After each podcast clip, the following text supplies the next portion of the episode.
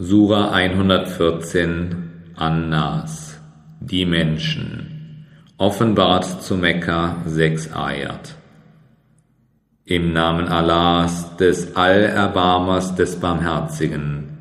Sprich, ich nehme meine Zuflucht zum Herrn der Menschen, dem König der Menschen, dem Gott der Menschen, vor dem Übel des Einflüsterers, der entweicht und wiederkehrt, der den Menschen in die Brust einflüstert, sei dieser von den Djinn oder den Menschen.